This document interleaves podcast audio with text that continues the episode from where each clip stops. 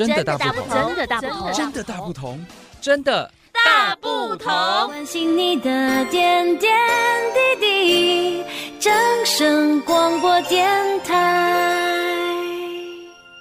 大家好，我是阿林杨瑞琳。每年暑假及毕业季求职旺季，也是求职诈骗发生的高峰。无良的雇主或是诈骗集团，常利用青年学子急切谋职与社会历练不足等弱点，设计新型求职诈骗手法，造成求职者因为一时的疏忽，落入求职陷阱。在今天节目中呢，很高兴邀请到嘉义市警察局第二分局侦查队警员蔡佳明来到节目中，跟大家谈谈关于防范诈骗的宣导。Hello，Hello，各位听众朋友，大家好。暑假到了，警方重点保护青少年的青春专案也开跑了。今年暑假有什么不一样的目标跟大家分享呢？OK，那呃，我们今年暑假新春专案哈，除了还是一样哈，我们对于危害青少年的这些。组织帮派，还有毒品、诈欺呀、啊、性隐私这些犯罪哈，我们还是会继续加强查缉。另外呢，就是我们在宣导部分也有着重在，不管是少年接触新兴毒品还有烟害的防治辅导这一部分哈。那还有就是呃，在帮派组织吸收少年渗透校园暴力这部分啊，还有少年沦为诈欺集团成员，还有车手防治这个很重要。好啊，还有就是防治儿少性私密影像的犯罪保以及被害保护。最后两个就是有关于强化少年哈在网络的安全观念哦，举凡是网络霸凌啊、网络诱拐啦、网络诈骗以及个人隐私的自己的保护。好，那最后就是少年流连营一些营业场所是有一些偏差行为，这些劝导，就是大概这几项的宣导，或者是跟大家分享一下。哇，这听起来非常不简单诶！原本以为说小七的店员已经很多功能了，没想到一遇到暑假，警察机关的功能更多了。对，这警察机关的这个在暑假之后，我们的功能越来越多，我们要执行的项目越来越多，就是有一种南无警察大菩萨的感觉。提到小七店员，我们也常常看到暑假期间会有很多学生在外面打工。刚刚有提到青少年沦为诈欺集团成员。是不是都是从求职开始就被诈骗了呢？哦，就是诈骗集团在诈骗的标的这部分，我们先从这边谈起哦。就是现在的诈骗集团，它不只是只有骗取钱财而已，它还有骗什么？就是第一个账户第二个人力。对啊，我们简单想哦，就是一个诈骗集团像一个公司哦，它组成的面向很多元。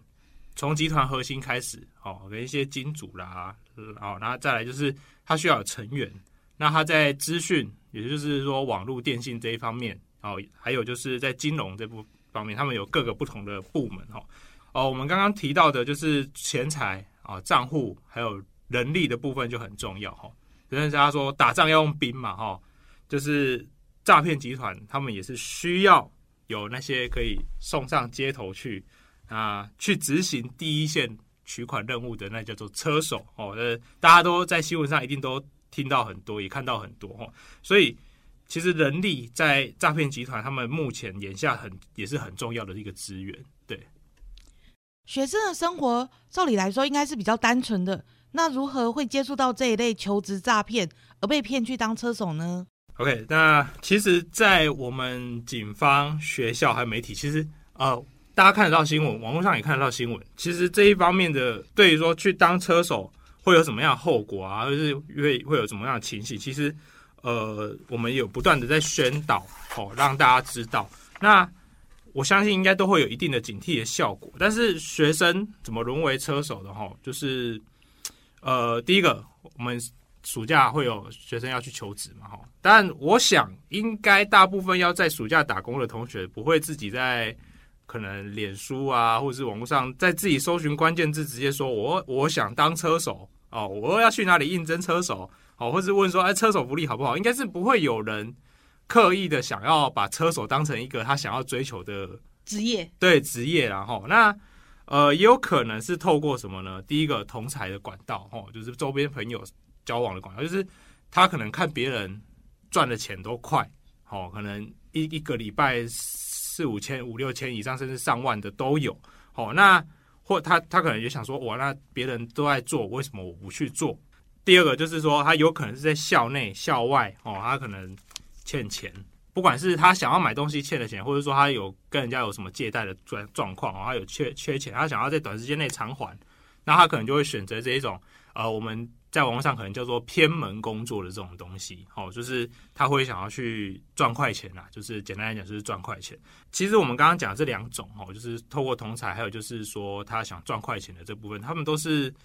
事先可能就会知道说，他这个工作内容就叫做车手哦，他就是要去做这些洗钱的行为。当然有一部分哈，真的就是懵懵懂懂，对，不知不觉间他就变成了车手哦。就是举个案例给大家听哦，你就会大概可以了解是为什么会这样哦。就是呃，我们曾经有受理过一个学生，他在网络上应征助理工作，好，那他从一开始投履历、面试到录取。其实他都没有亲眼见过，亲眼 face to face 这样子见见过那个公司的任何人哦，顶多就是面试的时候会一个 LINE 的视讯对谈这样子而已哦。他对于这一间求职的公司的内容，他也基本上只略知一二，只知道皮毛。就是他其实也是透过对方投递给他的资讯，他就说哦哦，那这间公司可能在做网络行销之类的什么的。录取之后。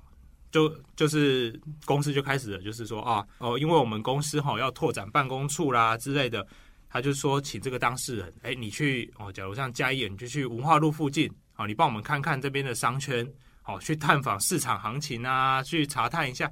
这听起来都是煞有其事啊，哦，但是他去做商圈探访这样子之后呢，他就开始他的梗其实就是他是前面这边都在铺梗，然后在哦真的来了，哦，可是他就说好。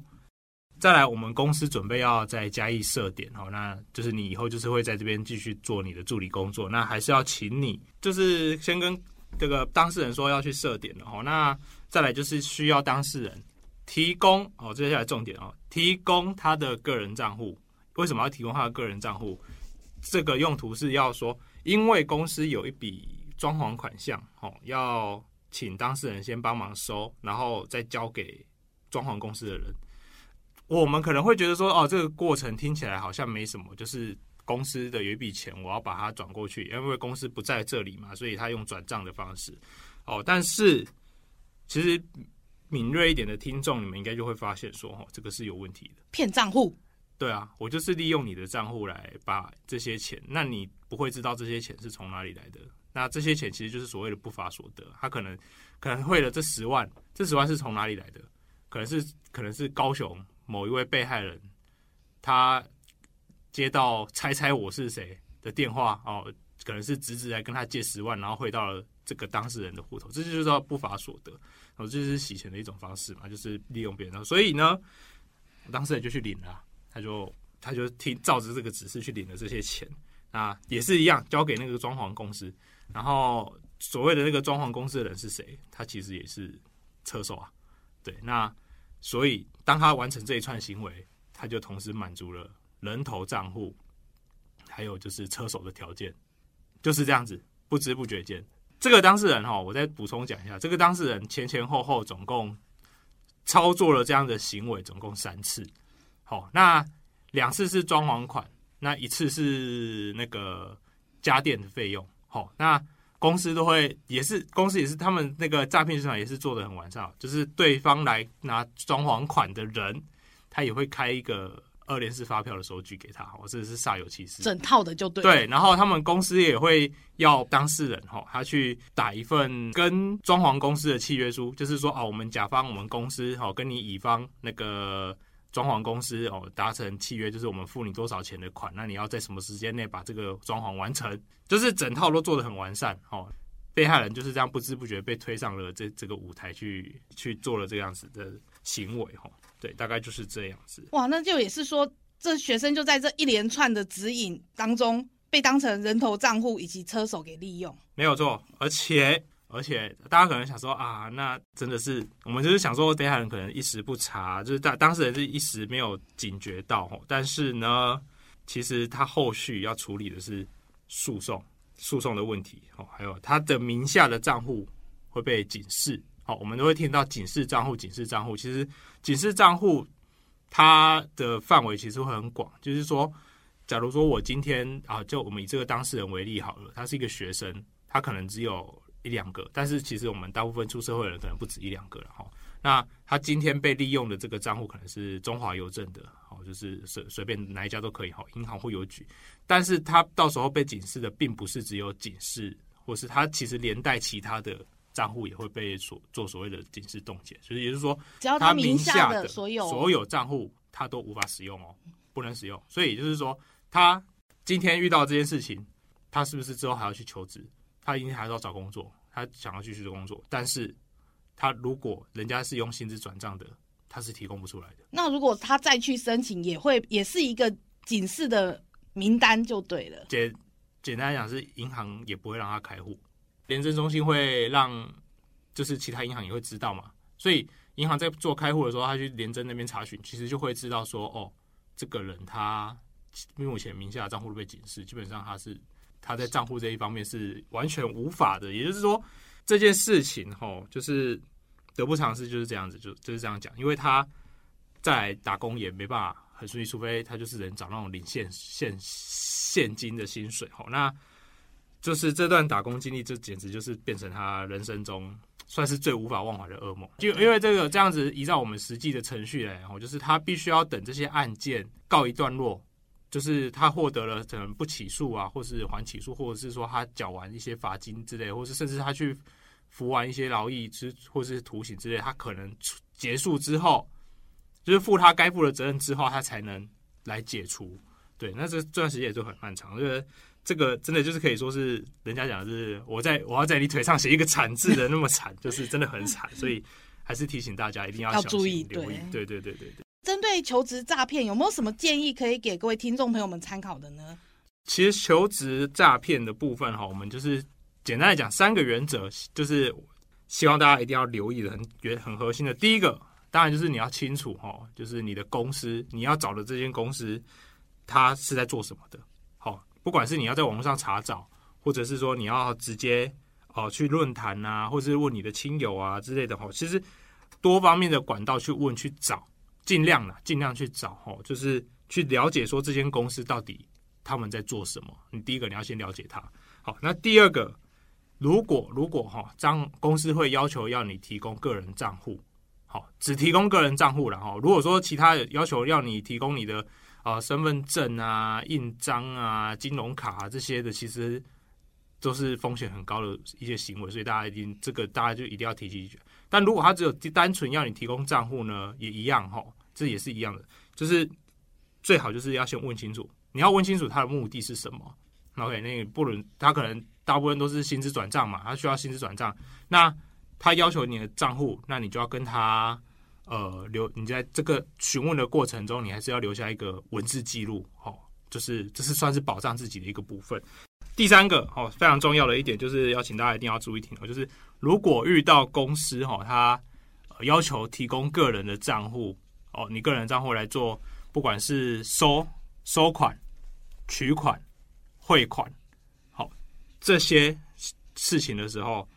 一定要拒绝，绝对要拒绝。好，因为你不会清楚说这笔钱到底好是从哪里来的，他可能已经经过了层层的洗钱的管道到你这边来，好继续洗。好，那其实这说实在的，有我们在社会上，大家如果说有这种工作经历，应该都会知道，这不会是正常的一个状况了。好，就是会要求用你的个人账户来做公司的这些商业行为，所以。呃，请大家就是这三个原则：第一个，了解公司的背景，好，知道它的内容、业务内容，好。那第二个就是，呃，如果被要求提供账户，你一定要留下一个保护自己的文字记录，哦，要问清楚用途。好啊，那第三个就是，如果有要求被要求到使用自己的个人账户去做一些转账啊、汇款或是取款。好，是收款这些行为一定要拒绝，一定要拒绝。不是说呃还要去看公司要做为什么要这样做，不是说是一定要拒绝，因为这个就是不是正当的一个行为，也不是正常的一个行为。好，就是在这个部分提醒大家。对，提醒听众朋友们一定要小心，在求职的路上一定要千万小心，不要沦为帮凶了。对，对没有错，是的。嗯。提醒大家要保持警惕，并且审慎评估应征资料真伪。尤其要保护隐私，不随便外泄，维护自身求职安全。建议求职者可以透过公立的就业服务站寻求职缺，比较有保障。感谢嘉义市政府警察局第二分局侦查队警员蔡家明先生来到节目中跟我们分享，谢谢，谢谢，谢谢，谢谢大家。在这边，阿玲要祝福各位听众朋友们都能拥有自然、健康、快乐的美好生活。拜拜。